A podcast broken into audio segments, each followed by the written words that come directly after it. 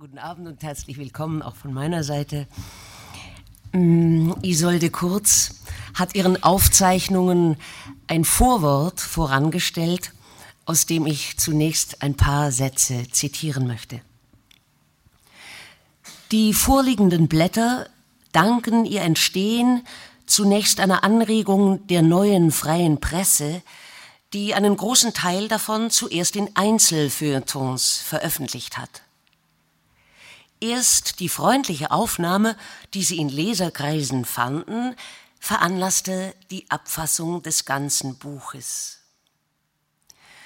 Die Art des Entstehens dieser Aufzeichnungen bedingte ihre Einteilung in geschlossene Kapitel, die nicht streng chronologisch, sondern nach der inneren Ordnung gegliedert sind.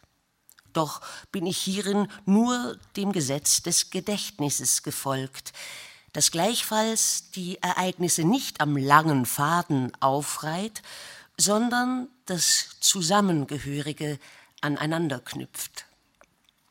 Auch wundere man sich nicht, wenn man in meinen Erinnerungen Größtes und Kleinstes, Völkergeschicke und Jugendeseleien, große Männer und kleine Mädchen bunt beisammen findet. In meinem Jugendgarten wuchsen alle Gewächse Gottes, große und kleine, einheimische und fremde, wild durcheinander. Da gab es himmelstrebende Zedern, wundersame Orchideen, seltene Rosenarten, daneben luftige Bauernblumen und allerhand blühendes Unkraut. Isolde Kurz im Sommer 1918. Gehen wir nun noch ein Stück weiter zurück, nämlich ins 19. Jahrhundert, genauer in die Zeit zwischen 1853 und 1877. Lebensmorgen. Es hat einen tiefen Reiz für das geistige Ich, seinen eigenen Anfängen nachzuspüren.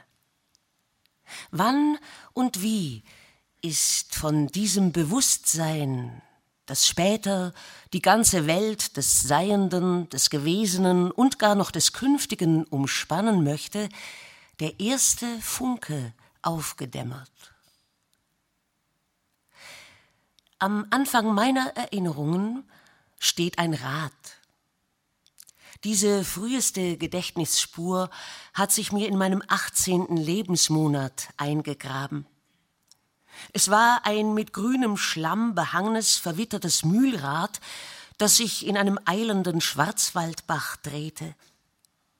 Ich hielt es für den großen Garnhaspel unserer Josephine, woraus ich schließen muss, dass mir dieser schon eine ganz geläufige Vorstellung war, aber wann ich seiner bewusst wurde, weiß ich nicht.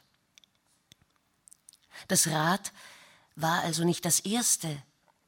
Ich müsste vielleicht sagen, im Anfang war der Haspel.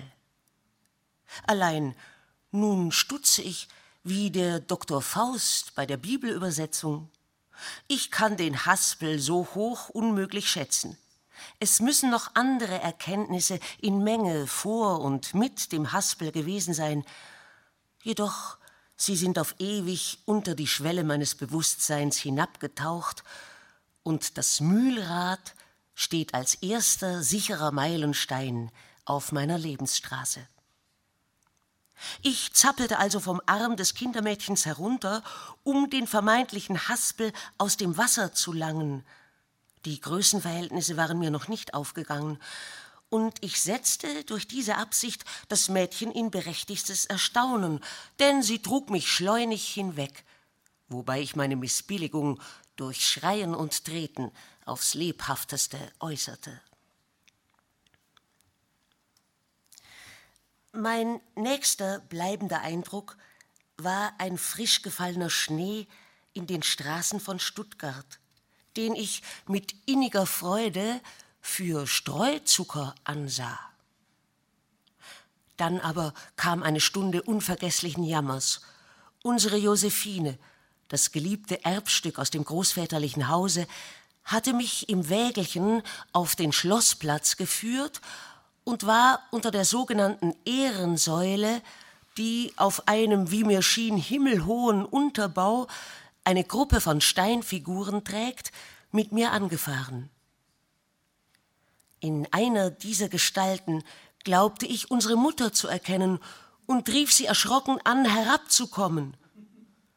Da sie sich nicht regte, schrie ich immer ängstlicher und flehender mein Mammele, komm lunter. Dieses starre, steinerne Dastehen flößte mir eine bange Furcht, ein wachsendes Grauen ein. Ich begann zu ahnen, dass es ein Entrücktsein geben könne, wo kein Ruf die geliebte Seele mehr erreicht. In meinen Jammer mischte sich noch ein dunkles Schuldgefühl, als ob dieses Unglück die Strafe für irgendeine von mir begangene Unbotmäßigkeit wäre. Ich brach in ein fürchterliches Wehgeschrei aus und blieb für alle Tröstungen taub, während man mich schreiend die ganze Königstraße entlang nach Hause führte, wo erst der lebendige Anblick der für verloren Beweinten mir den Frieden wiedergab. In mein drittes Lebensjahr fällt die erste Bekanntschaft mit dem Dichter Ludwig Pfau, der als politischer Flüchtling in Paris lebte und nun zu heimlichem Besuche nach Stuttgart gekommen war. Es verkehrten zwar viele Freunde in meinem Elternhause, aber sie alle tauchen in meinem Gedächtnis erst viel später auf. Aus jener frühen Stuttgarter Zeit blicken mich nur Ludwig Pfaus vorstehende blaue Augen aus einem rötlich umrahmten Gesicht strafend an. Das ging so zu. Pfau hielt sich acht Tage in unserem Hause verborgen und pflegte während der Arbeitsstunden meines Vaters bei meiner Mutter zu sitzen, mit deren Anschauungen er sich besonders gut verstand. Mich konnte er nicht ausstehen, und diese Gesinnung war gegenseitig, denn wir waren einander im Wege. Ich war durchaus nicht gewohnt, dass die Mama, die ich sonst nur mit den Brüdern zu teilen hatte, sich so viel und andauernd mit einer fremden Person beschäftigte. Wenn die beiden also politisierend in dem großen Besuchszimmer auf und ab gingen, drängte ich mich gewaltsam zwischen die mütterlichen Knie, dass ihr der Schritt gesperrt wurde, und der Gast ärgerte sich heftig ohne dass er bei der abgöttischen Liebe, die meine Mutter für ihre Kleinen hatte, es wagen durfte, mich vor die Tür zu setzen. Er wollte sich daher in Güte mit mir einigen, und nachdem er sich eines Tages doch zu einem Ausgang entschlossen hatte, brachte er eine Tüte voll Zuckerwerk mit, dem er den mir noch unbekannten Namen Bonbons gab. Dieses unschöne Wort für einen so schönen Gegenstand missfiel mir sehr. In dem nasalen O und in der Verdoppelung der Silbe fühlte ich dunkel etwas grob Lüsternes und Unwürdiges. Wie mich ein neues Wort, das meinen Ohren schön oder geheimnisvoll klang, in einen stillen Rausch versetzen konnte, so gab es andere, die mir einen Widerwillen einflößten und die ich einfach nicht in den Mund nahm. Ich wurde nun auf den breiten hölzernen Tritt gesetzt, der das halbe Zimmer ausfüllte, und unter dem Beding, mich für eine Weile ruhig zu verhalten, erhielt ich ein rundes, bernsteinfarbiges Zuckerchen, das ich alsbald in Arbeit nahm. Aber es rutschte mir glatt den Hals hinunter, mich um den Genuss betrügend. Sogleich brach ich den Frieden, indem ich wie Quecksilber aus, auffuhr und mich miauend zwischen die Knie der Mutter klemmte, in der Hoffnung, eine Entschädigung zu erlangen. Fordern mochte ich sie nicht, weil ich nicht wusste, wie das Ding benamsen, da mir das widerwärtige Wort nicht von der Zunge wollte. Ich antwortete also auf die erschreckte Frage, was mir geschehen sei, nur, ich hätte das Ding verschluckt was für ein Ding? fragte sie, schon an allen Gliedern zitternd, denn sie dachte an irgendeinen spitzigen oder gar giftigen Gegenstand. Das Ding, das Ding, rief ich geängstigt, dass man mich nicht verstand, und nun erst recht entschlossen, das verhasste Wort keinesfalls auszusprechen. Mama war schon aus der Tür gestürzt, um den Arzt zu rufen, aber der Gast hatte die Geistesgegenwart, mich besser ins Verhör zu nehmen. Wie sah denn das Ding aus? Es war rund und gelb und ganz süß, sagte ich schnell, erleichtert, dass ich nun endlich den Weg sah, mich verständlich zu machen. Du dummes Kind, das war ja dein Bonbon. Konntest du das nicht gleich sagen? hieß es nun. Mama wurde zurückgerufen, die mich jubelnd als eine Gerettete in die Arme schloss. Ich erhielt ein zweites Bonbon, das ich trotz dem widrigen Namen vergnügt in Empfang nahm, und das Zwiegespräch konnte endlich seinen Fortgang nehmen. Aber diesen Zwischenfall hat mir Pfau nie vergessen. Er versicherte mir später oft, ich sei das unausstehlichste Kind gewesen, was ich ihm von seinem Standpunkt aus gerne zugeben will. Frühzeitig schlich sich auch die Nachtseite des Lebens in meine Innenwelt. Die Missgestalten des Struwelpeters arbeiteten zum Nachteil meines Seelenfriedens in meiner Fantasie, die genötigt war, im Traum noch mehr solcher Ungeheuer zu erzeugen. Eins der schrecklichsten war der Häkelmann, eine Gestalt, die mich jahrelang verfolgte. Er war lang und mager, mit grasgrünem Frack und roten Beinkleidern und fuhr blitzschnell durch alle Zimmer, indem er mit einem langen Haken die Kinder, die sich vor ihm verkrochen, unter den Tischen und Betten hervorzuhäkeln suchte. Wann er erschien, brachte er das ganze Haus um den Schlaf, so furchtbar war mein Angstgeschrei. Wie bei Nacht vor dem Häkelmann so fürchtete ich mich wachend vor der Lichtputzschere, die damals noch im Gebrauche war. Ich hatte nämlich auf einem Bilderbogen eine solche gesehen, die ein kleines Mädchen einschnappte und glaubte mich seitdem zum gleichen Schicksal bestimmt. Wenn es dämmerte und die Kerzen angezündet wurden, so blinzelte ich immer mit tiefem Misstrauen nach der messingenen Putzschere und so oft sie in Tätigkeit trat, fürchtete ich, in dem gähnenden schwarzen Rachen verschwinden zu müssen, denn so frühreif ich in allem anderen war, die Größenverhältnisse waren mir noch immer nicht aufgegangen. Desgleichen gab es im Hause einen Bilderkalender mit einer Karikatur, aus der ich schreckliche Ängste sog. Das waren die Grenzlesfrauen mit großgeblumten Kleidern im Biedermeierstil, Kaffeekannen und Tassen in der Hand, saßen sie um einen runden Tisch. Sie hatten grausige Drachenköpfe auf langen, schlangenartigen Hälsen und auf den Köpfen große, nickende Hauben. Und sie neigten diese unheimlichen Köpfe geifernd und schnatternd gegeneinander. Ein längeres Gedicht mit Aufzählung ihrer Untaten war beigegeben, wovon jeder Vers mit dem Kehrreim schloss Hütet euch vor den Grenzlesfrauen. Ich nahm mir natürlich vor, mich vor diesen Ungetümen zu hüten, doch hat mir das im Leben wenig genutzt, denn als ich ihnen später leibhaftig begegnete, da hatten sie leider keine Drachenköpfe noch Schlangenhälse, woran ich sie zu erkennen vermocht hätte. Sie schnatterten mir auch nicht entgegen, sondern küssten mich auf beide Wangen, und erst wenn ich den Rücken gedreht hatte, spritzten sie ihr Gift. Da wusste ich nun, weshalb sie mir in den frühesten Kinderjahren den tödlichen Abscheu eingeflößt hatten. Hier ziehe ich einen Siebenmeilenschuh an und stapfe ohne weiteres in unsere Oberesslinger Tage hinüber, wo ich zum ersten Mal meine eigene Bekanntschaft machte. Im großen Zimmer in Oberesslingen waren zwischen den Fenstern zwei lange, schmale Wandspiegel eingelassen, die auf einem niedrigen, ringsum laufenden Sockel ruhten.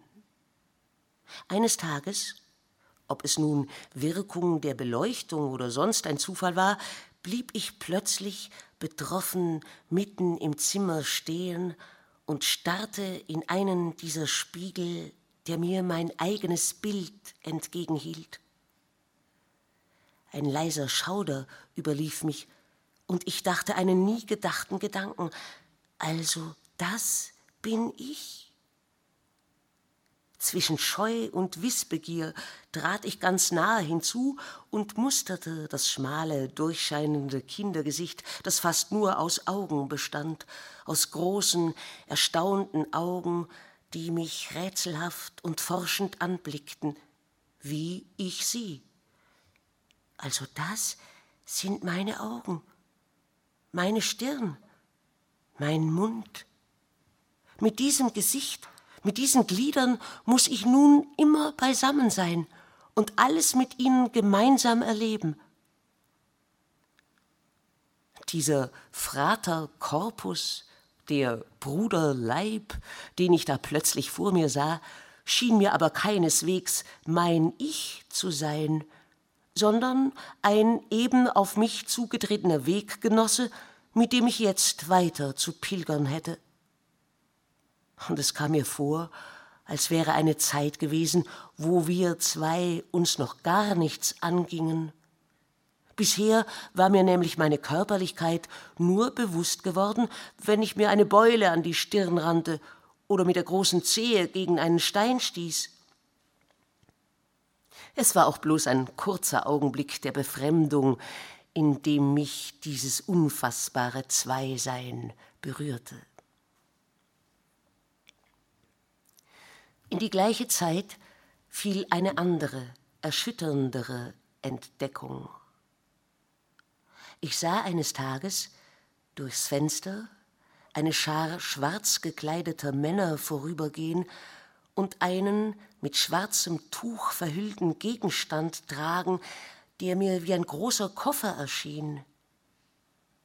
Der Anblick berührte mich peinlich, und Christine, unser neues Kindermädchen, das seit kurzem im Hause war, sagte auf meine Frage, das sei eine Leiche, mit der die Leute auf den Kirchhof gingen. Was ist eine Leiche? fragte ich mit Widerwillen, denn ich hatte das Wort noch nie gehört und es klang mir fremd und unheimlich. Sie antwortete, das sei ein toter Mensch. Ich wunderte mich, dass auch Menschen sterben sollten, denn ich hatte gemeint, das sei ein übler Zufall, der nur Vögel, Hunde, Katzen und solches Getier betreffe. Christine wollte mich auf andere Gedanken bringen, aber nun ließ ich nicht mehr los, sondern stürzte zu Mutter. Ist es wahr, dass Menschen sterben? Wer hat dir das gesagt? Die Christine. Armes Kind, sagte mein Mütterlein, du hättest es noch lange nicht erfahren sollen. Aber jetzt ist es heraus. Ja, es ist wahr. Die Menschen sterben. Aber doch nicht alle. Ja, Kind, alle. Aber doch du nicht, Mama. Ich auch, Kind, alle. Aber der Papa doch nicht. Auch der Papa. Also vielleicht auch ich? Auch du. Aber erst in langer, langer Zeit. Wir alle erst in langer Zeit. Und man kann gar nichts dagegen tun, es muss kommen? Gar nichts, Kind. Es muss kommen. Aber jetzt noch lange nicht.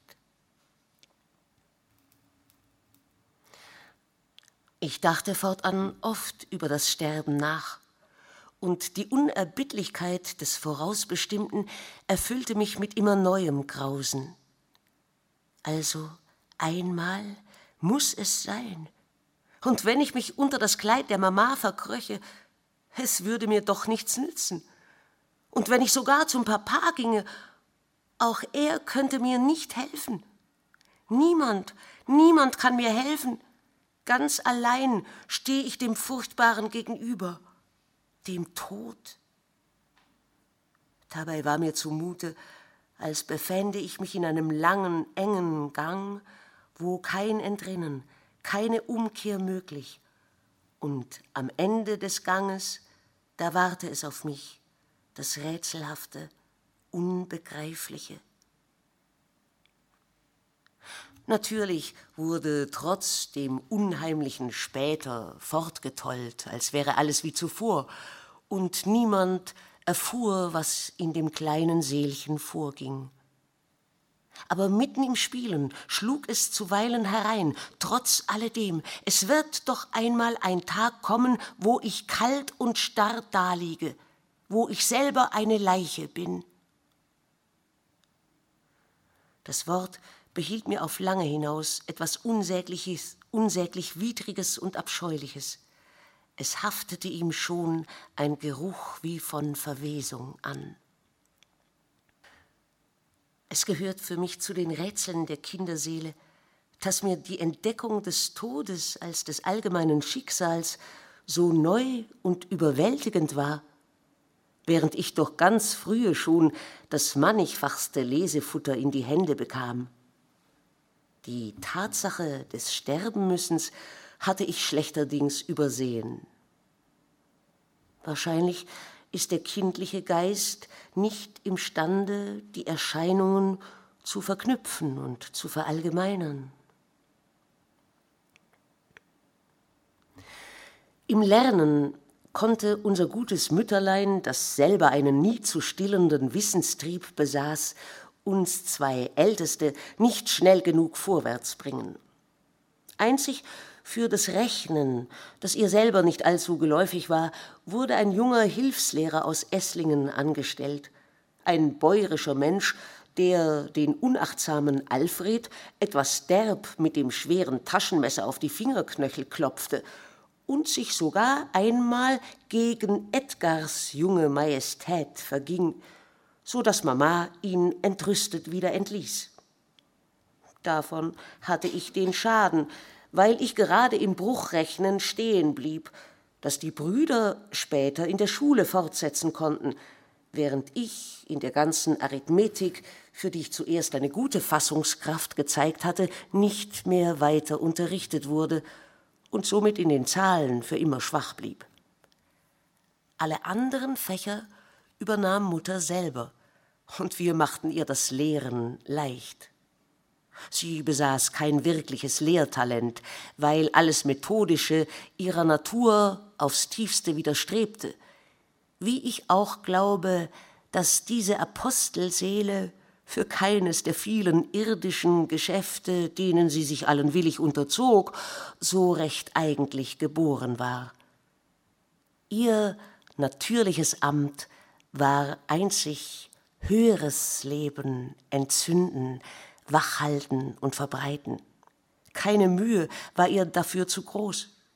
Neben unserem Unterricht und den häuslichen Geschäften führte sie noch begabte Dorfmädchen ins Französische und in die Literatur ein.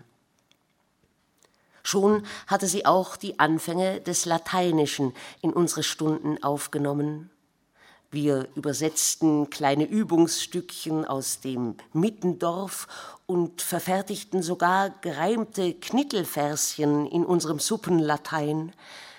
Alles mit dem gleichen Vergnügen, mit dem wir die uns überlassenen Rabatten anpflanzten, auf hohen Erntewagen fuhren, den ländlichen Pferden und Ochsen auf den Rücken kletterten, den Nachbarinnen beim Ausgraben der Kartoffeln halfen oder auf langen Spaziergängen für Edgars Aquarium Salamander und Kaulquappen fingen. Das Schönste aber war, im offenen Neckar zu baden, an seinen Weidenufern die ausgeworfenen Muschelschalen zu sammeln oder seine niedere Furt unter Josephinens Führung mit hochgeschürzten Kleidern zu durchwaten, um dann jenseits im Sirnauer Wäldchen sich auszutollen Der eigentümliche Geruch des fließenden Süßwassers, der an den Neckarufern besonders stark war, hat sich mir aufs tiefste eingeprägt und erregt mir, wo ich ihm begegne, ein unbeschreibliches Jugend- und Heimatgefühl. In dem sonnenbestrahlten, silbern rieselnden Neckar verehrte ich ein beseeltes höheres Wesen. Ich warf ihm ab und zu ein paar Blumen oder eine Handvoll glitzernder Perlen aus meiner Perlenschachtel hinein, und wenn ein Fisch aufhüpfte, schien mir das irgendwie ein gutes Zeichen. Am geheimnisvollsten aber erschien er mir in Esslingen selber, wohin wir oft durch das alte Wolfstor pilgerten. Dort stand ich in dem befreundeten Haus die ganze Zeit am Fenster und sah auf die stille Flut hinunter, die die Rückseite des Gebäudes unmittelbar bespülte. Ich war dann, während die Mütter auf dem Sofa saßen und Kaffee tranken, in Venedig sah schwarz geschnäbelte Gondeln, die ich aus Abbildungen kannte, und Marmorpaläste in feierlicher Pracht. In meiner Vorstellung ist es in Oberesslingen immer Sommer gewesen. Wie es möglich war, uns während der langen Wintermonate in den engen Räumen zu halten, ist mir nicht erinnerlich. Unsere Lebhaftigkeit mag die dichterischen Gebilde, mit denen sich unser Vater trug, schwer genug beeinträchtigt haben und war die Ursache, dass er den Tag über nur selten das Kinderzimmer betrat, ja nicht einmal die Mahlzeiten mit der Familie teilte. Deshalb tritt auch seine Gestalt in meinen frühen Erinnerungen wenig hervor. Sie wandelt nur manchmal ernst und hoheitsvoll über den Hintergrund. Tante Bertha und die Schwabenstreiche. In jenen Tagen gingen auch die guten Holden noch leibhaft auf Erden. Ich meine jenes jetzt untergegangene Geschlecht freiwilliger Helferinnen, das als man von organisierter sozialer Arbeit noch nichts wusste, mit seiner Fürsorge jeden kinderreichen Haushalt umschwebte. In Oberesslingen saßen ihrer gleich mehrere beisammen. Die edelste unter ihnen war die Besitzerin eines benachbarten Kramlädchens, unsere geliebte Tante Bertha. Sie ist aus meinen Jugenderinnerungen schlechterdings nicht wegzudenken. Wie oft kam sie und holte uns Kinder zu langen Spaziergängen ab, um unsere getreue Josephine zu entlasten und meinem von ihr still verehrten Vater ein paar Stunden völliger Ungestörtheit zu verschaffen. Sie strickte von früh bis spät, im Stehen und Gehen, denn jeden Abend musste ein paar Strümpfe fertig sein, womit sie ihren ganzen Bekanntenkreis beglückte. Auf unseren Spaziergängen erzählte uns Tante Bertha uralte Geschichten und Anekdoten, die von Geschlecht zu Geschlecht gingen und vielleicht niemals aufgezeichnet worden sind. So von der Bauersfrau, die im Sterben lag, aber gern noch abgewartet hätte, wie der Goggeler, der Turmhahn, der ausgebessert werden sollte, glücklich von dem hohen Kirchturm heruntergebracht würde. Als es gar zu lange dauerte, fasste sie sich in Ergebung und sagte nur noch, der muss auch num verbiete, lasst mich's hinüberwissen, wenn wieder aber gestorben ist, wie es vollends gangen ist. Oder von dem Gastwirt, der seine in den letzten Zügen liegende Frau pflegte und als er durch das Klingeln der Gäste abgerufen wurde, ihr gemütlich die Hand gab mit den Worten So, jetzt komm halt voll ins Gut nüber. Oder auch von einer Mutter, die ihrem Sohne ins Grab die fast homerische Klage nachrief O du mein liebs Knechtle für Kind, du Zuckerstängel, du sieben Hemmeticher, der sieben Hemden besitzt. Drei Haschket und viere hättet ihr nur Machelau. Mit Vorliebe spielten ihre Geschichten auf dem Gottesacker. Und sie liebte es, ihnen, auch wenn sie noch so schnurrig waren, etwas Schauriges beizumischen. Das alte Tübingen. Den Ort, an den mich jetzt meine Erinnerung führt, würde man heute auf Erden vergeblich suchen. Zwar hat sich mein altes Tübingen äußerlich nicht allzu viel verändert.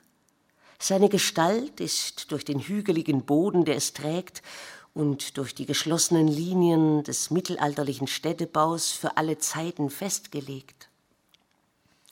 Aber was diesen Zügen in den 60er und 70er Jahren ihren ureigenen geistigen Ausdruck gab, die mittelalterliche Romantik, ist für immer daraus verschwunden.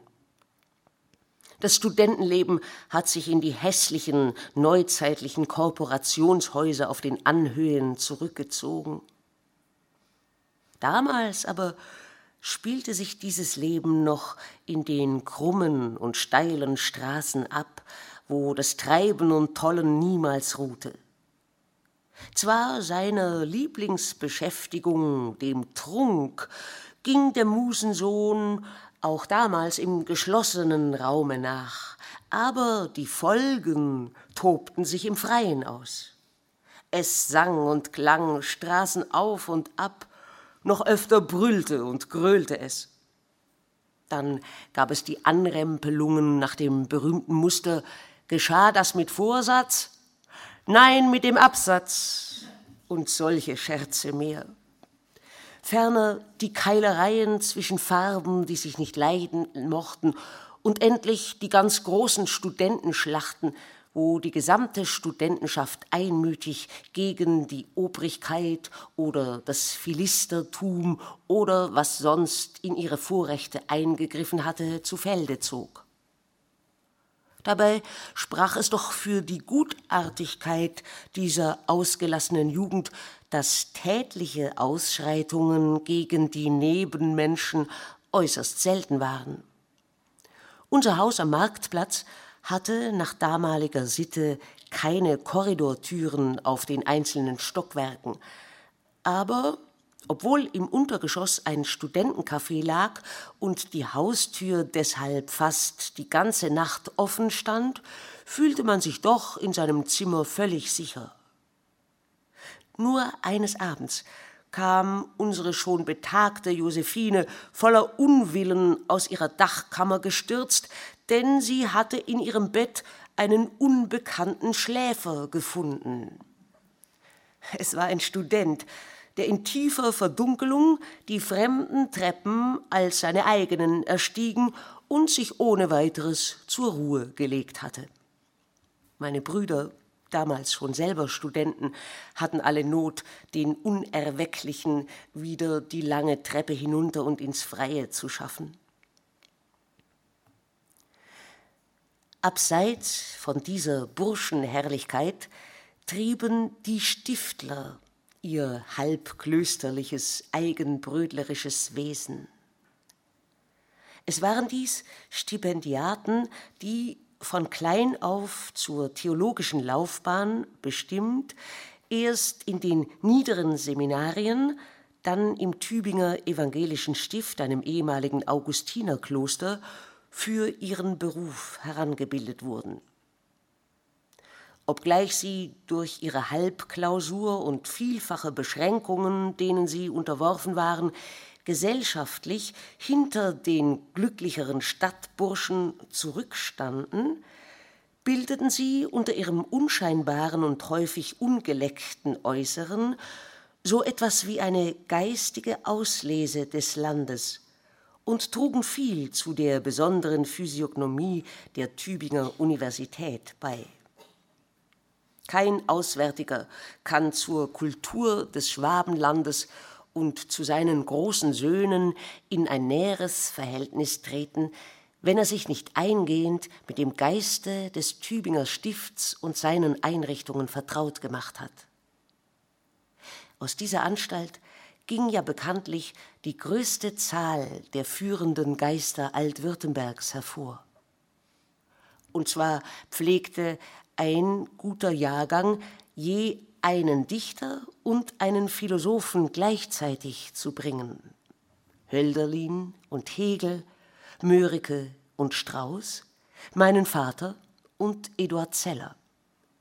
Gelegentlich wuchsen die großen Geister im Stift sogar büschelweise, wie in der sogenannten Genie-Promotion, der auch Friedrich Fischer angehörte. Der Mehrzahl der Stiftler ging aber die einseitige Erziehung lebenslang nach.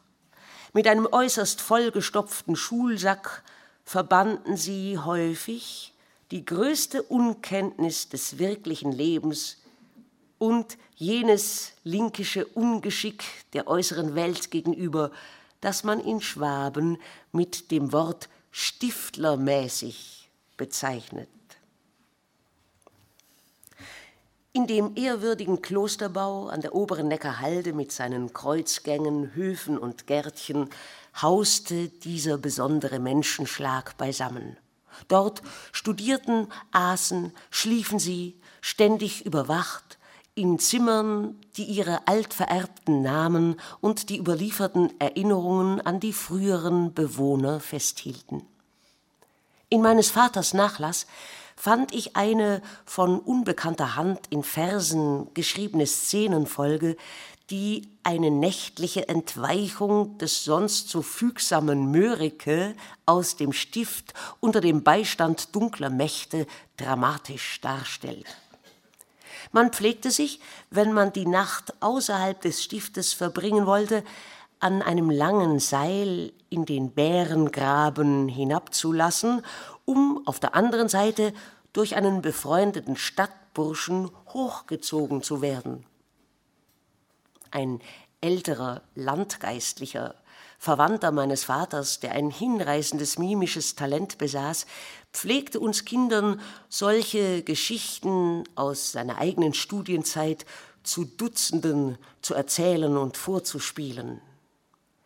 In welche verschollene Biedermeierwelt sah man hinein, wenn man hörte, dass ein Professor der Philosophie seinen psychologischen Vortrag mit näselndem Ton und in mühsamem Hochdeutsch, durch das der Dialekt schimmerte, also zu beginnen pflegte Jüngling, wenn dich die Liebe plagt, so klage es, hier wurden die Finger in Bewegung gesetzt, a, den Sternen, so deren keine da sind, b, den Wiesen, so auch deren keine gefunden werden, c, den Waldbächen, denn das Rieseln und Rauschen der Waldbäche lindert und mindert den physischen und psychischen Schmerz einer moralisch niedergedrückten Seele. Auch in der jungen Generation schossen die Sonderlinge ins Kraut obgleich sie nun doch schon einen viel weltmännischeren Anstrich bekamen.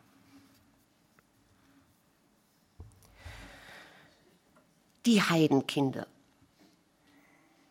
Innerhalb des Tübinger Spießbürgertums stand nun unser Haus wie eine einsame Insel. Schon beim Eintritt hatte unsere Mutter die üblichen Antrittsbesuche unterlassen. Mein Vater war eigens ein paar Wochen früher eingerückt und hatte alles, was die Etikette vorschreibt, erledigt, um ihr diese Prüfung nicht aufzuerlegen. Denn er sah voraus, dass sie sich in ihrer freien, der Zeit vorangeeilten Weltanschauung ebenso abgestoßen fühlen würde wie in ihrer aristokratischen Empfindungsweise, die mit der ultraradikalen Gesinnung ganz gut zusammenging. Er wusste auch, dass die Abstoßung gegenseitig gewesen wäre, denn es gab damals in Tübingen nur wenig Frauen, die das Zeug hatten, eine so ungewöhnliche Natur wie meine Mutter zu verstehen.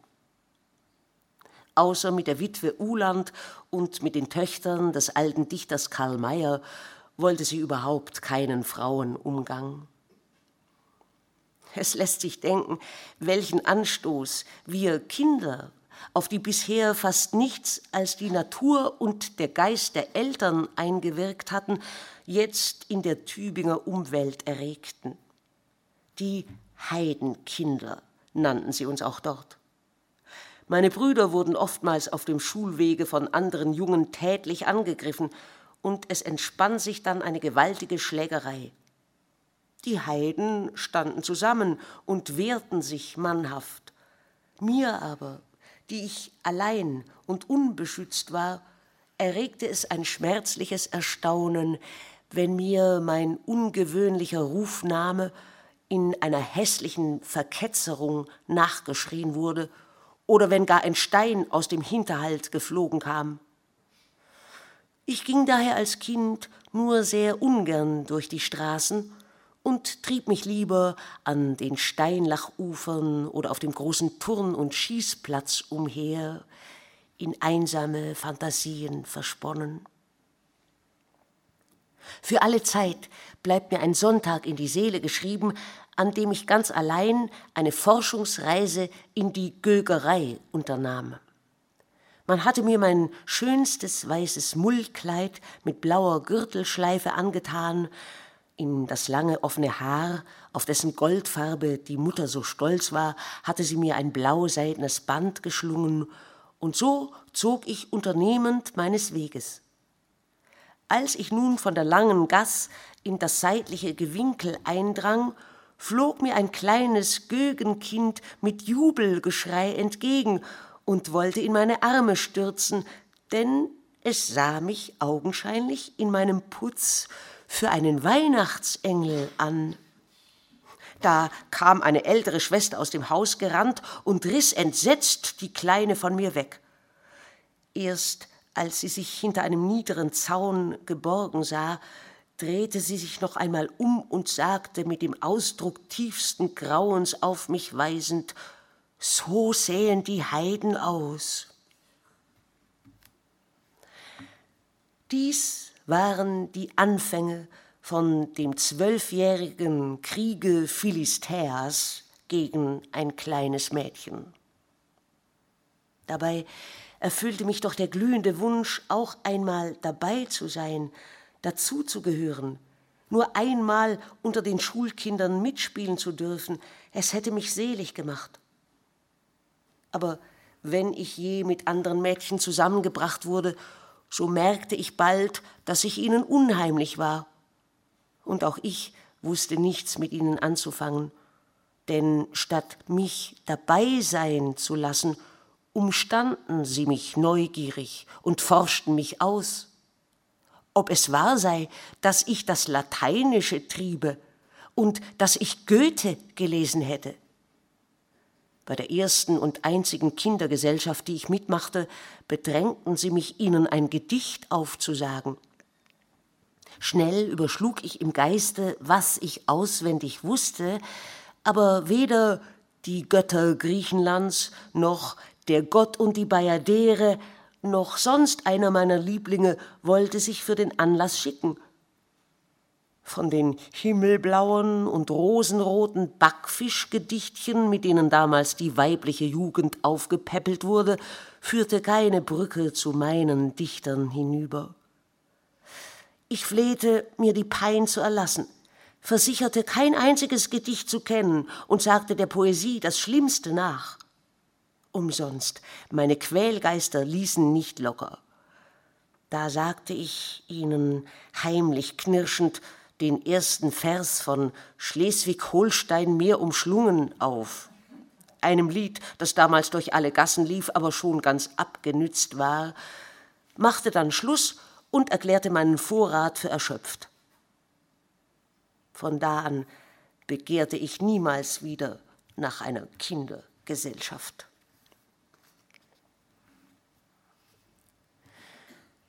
Da mein Tag durch keinen festen Plan gebunden war, schwelgte und braste ich in einer Fülle von Zeit. Zu allem, was mir einfiel, hatte ich die Muse. Meine liebste, heimlichste Beschäftigung war, in ein mir von der Mama zu diesem Zweck geschenktes Büchlein eigene Verse zu schreiben. Denn seit sie mir einmal erlaubt hatte, an einer ihrer metrischen Arbeiten teilzunehmen, war in mir der Trieb zu ähnlichen Versuchen erwacht. Vorfrühling. Mit Riesenschritten ging es jetzt in die Verweltlichung hinein. Auf die Freuden der Schlittschuhbahn folgten die der Tanzstunde, die mit Menuettverbeugungen und dem Auswärtsdrehen der Füße begannen. In einem Nebenbau der alten Aula, zu dem man von der Münzgasse auf steinernen Stufen hinunterstieg, befand sich ein völlig schmuckloser Saal mit grob gehobeltem Fußboden, worin die Tanzstunde abgehalten wurde. Das Stimmen der Geigen kündigte sie von weitem an. Diese quietschenden, unschönen Töne hatten nichtsdestoweniger für das junge Ohr einen zauberischen Wohllaut, der das Herz schneller schlagen machte. Die sehr jugendlichen Herren, die auf der einen Seite des Saals beisammenstanden, holten sich mit der eben eingelernten Verbeugung die Damen aus der anderen. Und nun galt es im Gedränge der Paare, sich ohne Anstoß um die Säulen winden. Zuweilen ließen sich auch die Füchse der eleganten Studentenkorporationen zu dem Lämmerhüpfen herbei.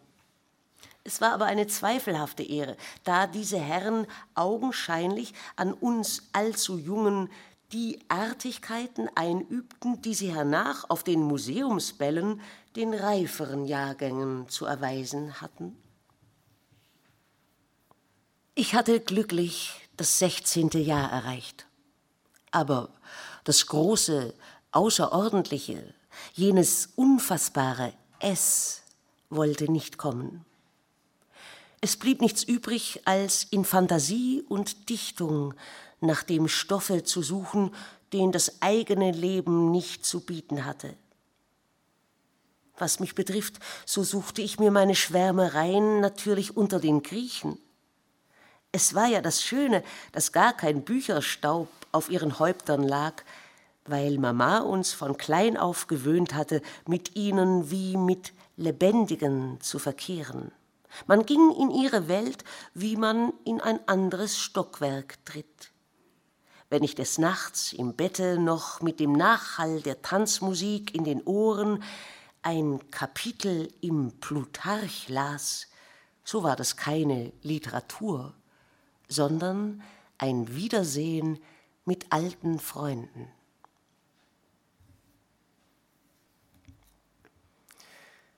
Bedrängnisse. Unter den jungen Leuten, die bei uns aus und eingingen, hatte meine Mutter einen, den ich mit seinem Vornamen Hartmut nennen will, mit ganz ungewöhnlicher Wärme ins Herz geschlossen, weil seine gediegenen Charaktereigenschaften und eine tiefe, dauernde Neigung für mich ihr mein Lebensglück zu verbürgen schienen. Und sie gestattete ihm, sich als zukünftigen Schwiegersohn zu betrachten, ohne sich meiner Zustimmung versichert zu haben. Das jubelnde Mutterherz fiel aus allen Himmeln, als sie sah, dass unsere Empfindungen meilenweit auseinandergingen. Und nun geschah das Merkwürdige und fast Unglaubliche, dass die feurige Kämpferin für alle persönliche Freiheit und Selbstbestimmung in die ihrer so heißgeliebten Tochter eingreifen und gewaltsam über ihr Geschick bestimmen wollte. Das Wohlgefallen, das dieser junge Mann ihr einflößte, brachte sie nämlich zu der seltsamen Annahme, dass ich eigentlich seine Neigung erwiderte und es nur nicht wahrhaben wollte aus irgendeinem kindischen Eigensinn. Nie war sie zu überzeugen, dass sie sich täuschte. Ich konnte keine Gründe für mein inneres Widerstreben anführen und dass die Regungen des Herzens keine Gründe brauchen, wollte die leidenschaftliche Frau nicht einsehen.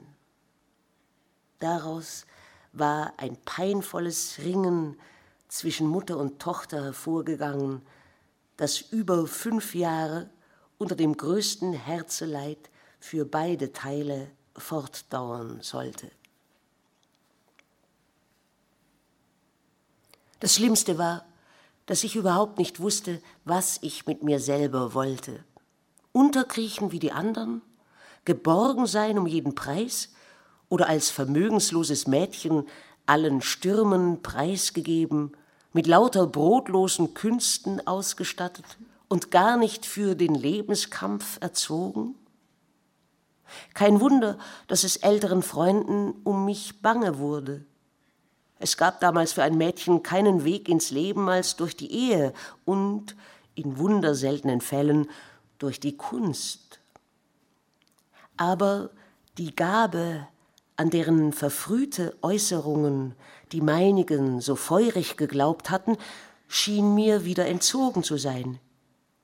Wenn ich in das Meer nebelhafter Bilder, das immer um mich wogte, hineingreifen wollte, um sie zu formen, so fasste ich in Luft Damals hatte ich in kindlichem Trieb Vorhandenes nachgemacht und mit fremden Mitteln gewirtschaftet.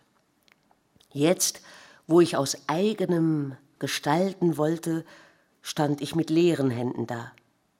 Und der unstillbare Drang nach starkem Erleben war zugleich auch der unbewusste Trieb, den Schatten Lebensblut geben zu können. Immer deutlicher fühlte ich, dass der Boden Tübingens mir überhaupt für meine Entwicklung nichts mehr zu bieten hatte. Das weibliche Geschlecht war ja damals so gestellt, dass es nur vom Leben selber lernen konnte.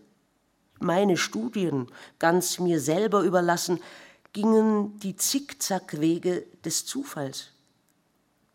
Gesellige Freuden begannen schal zu schmecken, und ich war meist nur mit dem Körper anwesend. Meine ganze Anlage zog eine Scheidewand zwischen mir und der Außenwelt. Menschen und Dinge des Alltags hatten gar keine Wesenhaftigkeit für mich, wenn ich mich nicht gerade an ihren Ecken und Kanten stieß. Es quälte mich, wenn in meiner Gegenwart die bürgerlichen Umstände anderer, ihre Verwandtschaften und dergleichen erörtert wurden.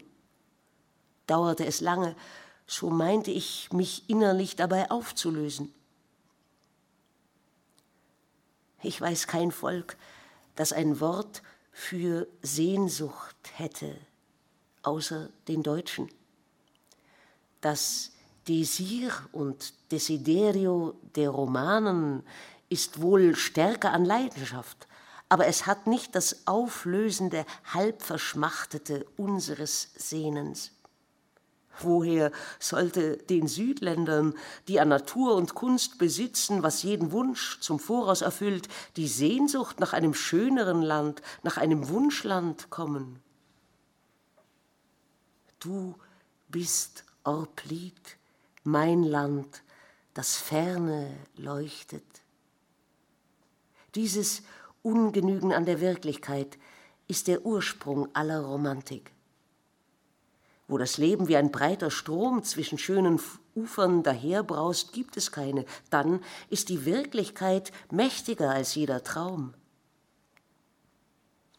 Mein liebes Schwabenland, von seinen Kindern nur das Ländle genannt, ist ein Gebilde eigener Art, gleichsam eine Musterkarte aller Länder.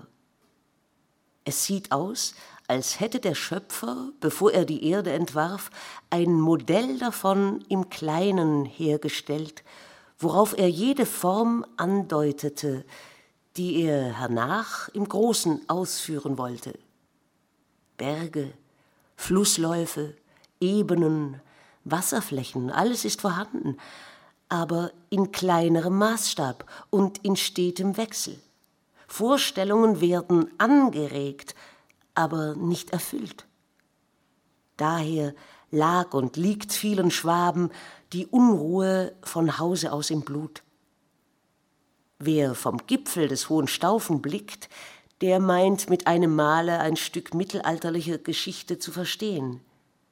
Die Weite, die sich auftut, lockt über die niederen Kuppen weg in fernere südliche Weiten.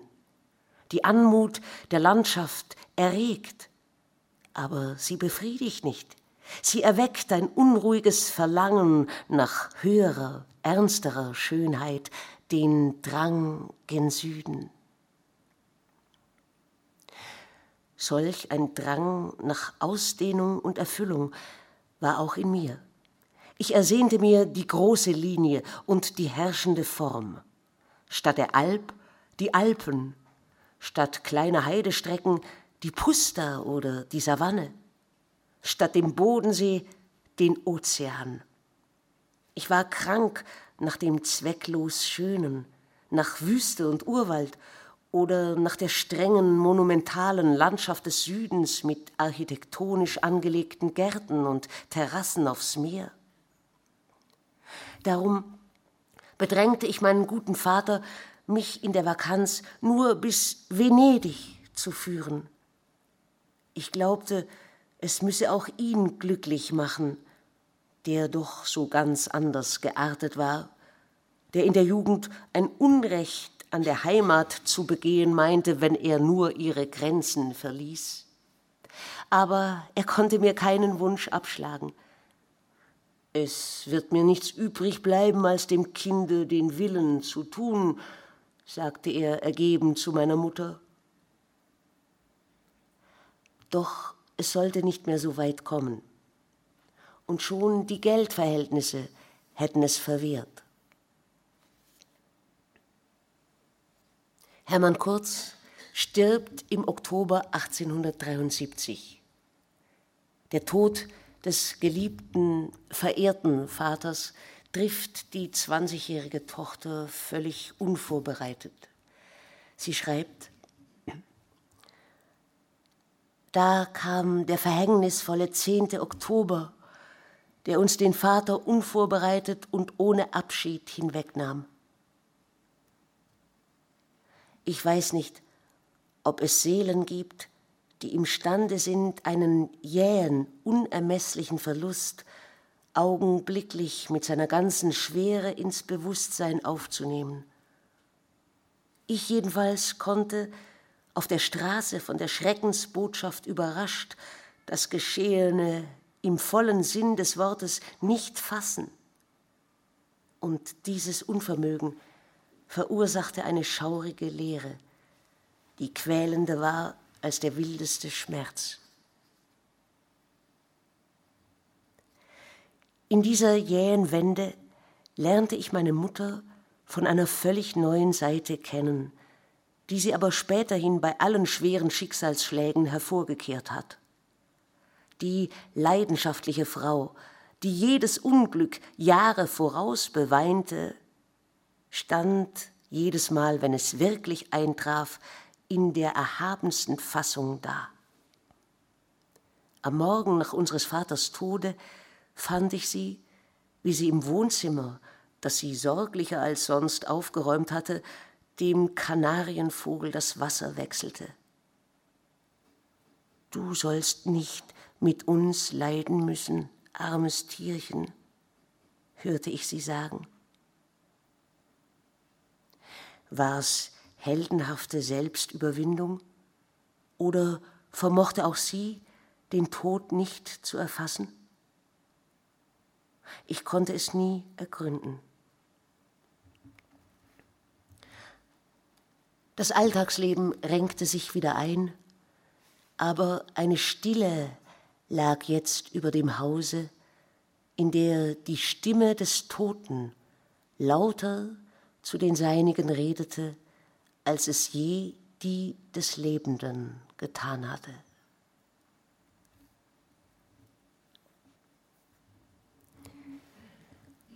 Unzeitgemäßes und was es für Folgen hatte.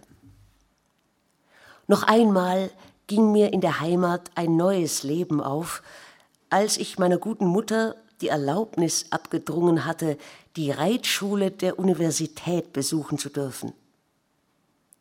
Schon als Kind war ich auf jeden mir erreichbaren Pferderücken gestiegen, und da sich der Hausarzt meinem Wunsche anschloss, um mir bei dem sesshaft gewordenen Leben mehr Bewegung zu verschaffen, wagte sie nicht Nein zu sagen. Die Reitschule war als akademische Anstalt dem weiblichen Geschlechte verschlossen, daher nie ein Frauenfuß die Reitbahn betrat. Auch wurde mir eingewendet, dass die nur wenig zugerittenen Zuchthengste vom Landesgestüt in Marbach, die dem studentischen Reitunterricht dienten, nicht zu Damenpferden geeignet seien. Dies schreckte mich jedoch nicht ab, und der damalige Universitätsstallmeister Baron Sternenfels, der ein Mann von Welt war, kam meinen Wünschen aufs artigste entgegen. So saß ich denn eines Tages im Sattel, und binnen kurzem war es soweit, dass ich auf meinem friedlichen alten Ebur neben dem feurigen Othello des Stallmeisters gen Lustnau trabte. Mein Lehrer war stolz auf seine einzige Schülerin und liebte es besonders, mich bei der Rückkehr nach der Stadt in kurzem Galopp ansprengen zu lassen. Die Mähne meines prachtvollen Tieres wehte dabei hoch auf und flog wie Goldstaub durch die Luft. Die Hufe dröhnten und blitzten. Dieses Kunststück erschien den wackeren Bürgersleuten als eine gewollte Herausforderung und trug mir das grimme Missfallen des damaligen Stadtoberhauptes ein.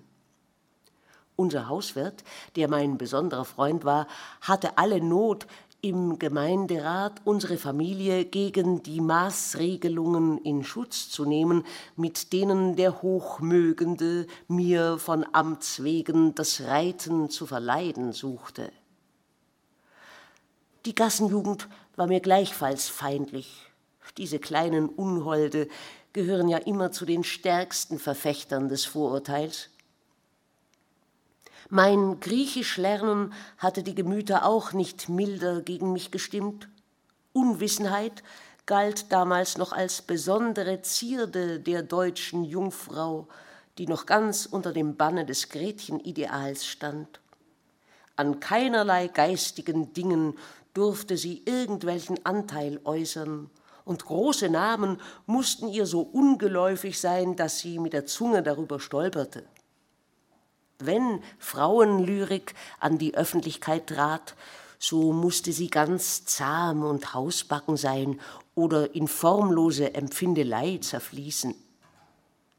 Heise und Bodenstedt bemühten sich damals vergeblich, ein paar Gedichte von mir in ich weiß nicht mehr welchen Almanach zu bringen. Der Verleger verweigerte die Aufnahme, er fand die Sprache für ein junges Mädchen zu kraftvoll. Da war es denn schließlich auch kein Wunder, wenn die gute Stadt Tübingen sich dagegen auflehnte, dass es in ihren Mauern eine Familie gab, die ihre einzige Tochter unter geistigen und körperlichen Übungen aufwachsen ließ wie ein Fürstenkind der italienischen Renaissance. Oder sagen wir schlechtweg, wie ein junges Mädchen des damals noch ungeborenen 20. Jahrhunderts. Ein Tropfen brachte endlich die Schale zum Überfließen.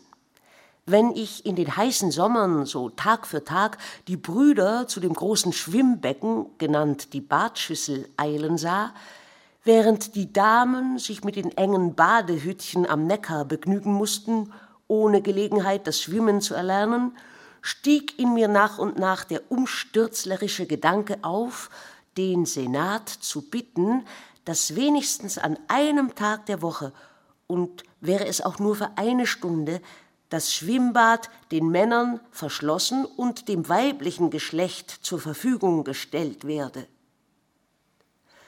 Welch unsittlicher Vorschlag! Wie? Man wollte die Fantasie der männlichen Jugend beim Baden durch die Vorstellung vergiften, dass in diesem selben Wasserbecken sich kurz zuvor junge Mädchenleiber getummelt hatten? Und wenn gar einer oder der andere sich im Gebüsche verstecken würde, um heimlich dem Schwimmunterricht der Damen zuzusehen? Der Untergang aller guten Sitten stand vor der Tür, wenn mir gestattet wurde, dem Unwesen des Reitens das noch Ärgere des Schwimmens hinzuzufügen.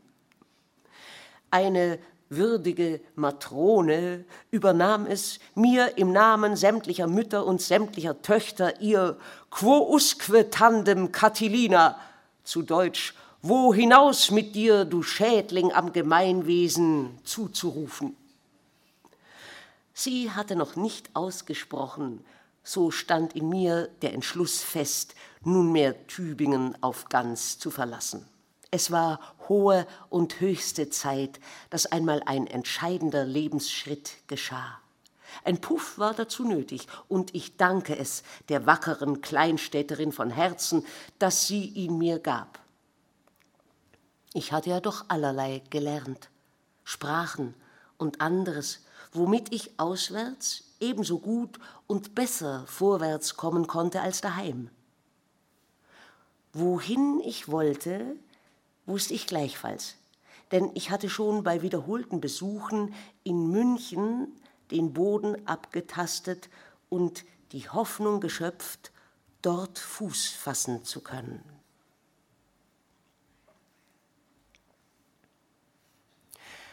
Der Aufenthalt in München ist jedoch nur eine kurze Zwischenstation auf dem weiteren Weg gen Süden.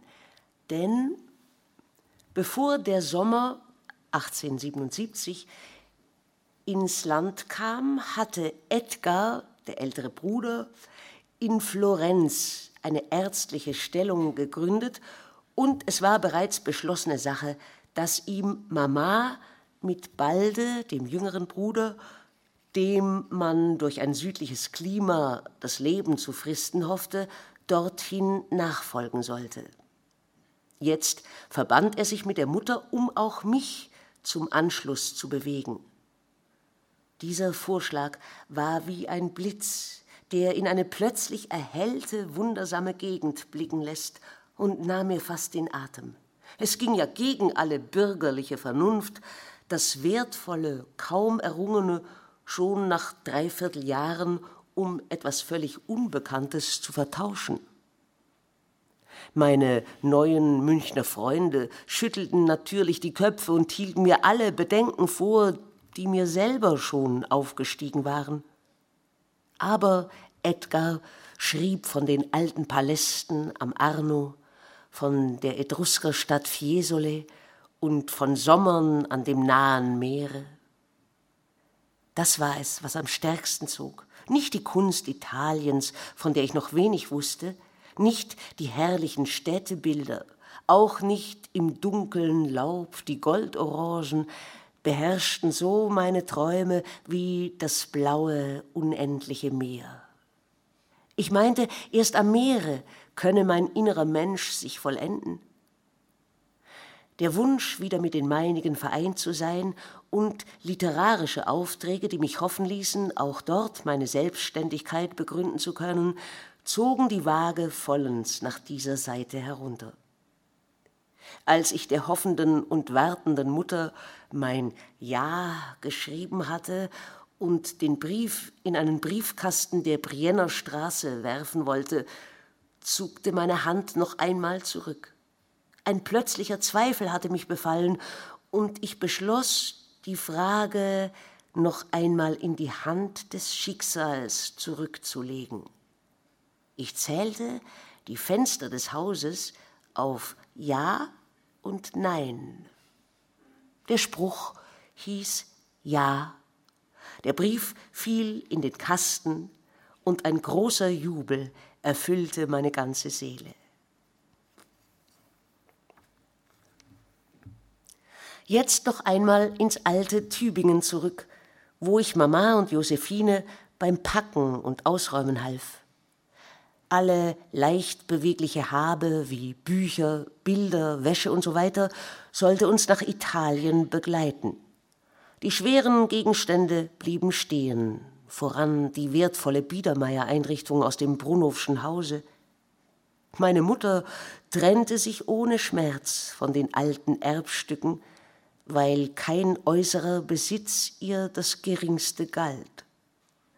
Mir aber war es ein Abschied von lieben, unvergesslichen Freunden meiner Jugend. Die letzten Tage in Tübingen rannen mir unaufhaltsam durch die Finger. Die Stadt meiner Jugend war doch tiefer mit mir verwachsen, als ich selber wusste. Sie hatte auch für alle Zeit richtunggebend auf mein Stilgefühl eingewirkt, einen schwingenderen Rhythmus als die Straßenzüge Tübingens habe ich nirgends gefunden. Dieses Anschwellen und Absinken der gepflasterten Straßen. Für mich sind es die Hebungen und Senkungen und wunderbar gefühlte Zäsuren eines Gedichts. Und so schrieb ich in der zum Schlusse aufgestiegenen Wehmut noch ein paar Verse in mein Taschenbüchlein. O Heimat, Heimat, viel gescholten, doch viel geliebt und viel beweint, seit heut die letzte Sonne golden für mich auf deine Hügel scheint. Nie wollt ich scheidend dich betrauern, so hatt ich trotzig oft geprahlt. Wie nun der Schmerz die düstern Mauern schon mit der Sehnsucht Farben malt. So lass uns denn in Frieden scheiden. Von Groll bewahr ich keine Spur. Dein Bild soll ewig mich begleiten, und wecke teure Schatten nur. Und kehr ich einst mit müdem Flügel, wenn meine Bahn ein Ende hat, dann gönne bei des Vaters Hügel der Tochter eine Ruhestatt.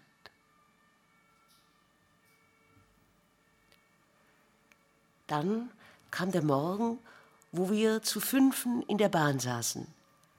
Mama Edgar, Balde, die treue Josephine, die uns nie verließ, und ich, um einem neuen, unbekannten Leben entgegenzufahren. Ich setzte mich rückwärts und meine Augen saugten sich so lange wie möglich an dem wohlbekannten Stadtprofil fest. Der Kirchturm schwand als letzter um die Ecke. Die Jugendstadt versank und die Weite der Welt, die lang ersehnte, tat sich auf.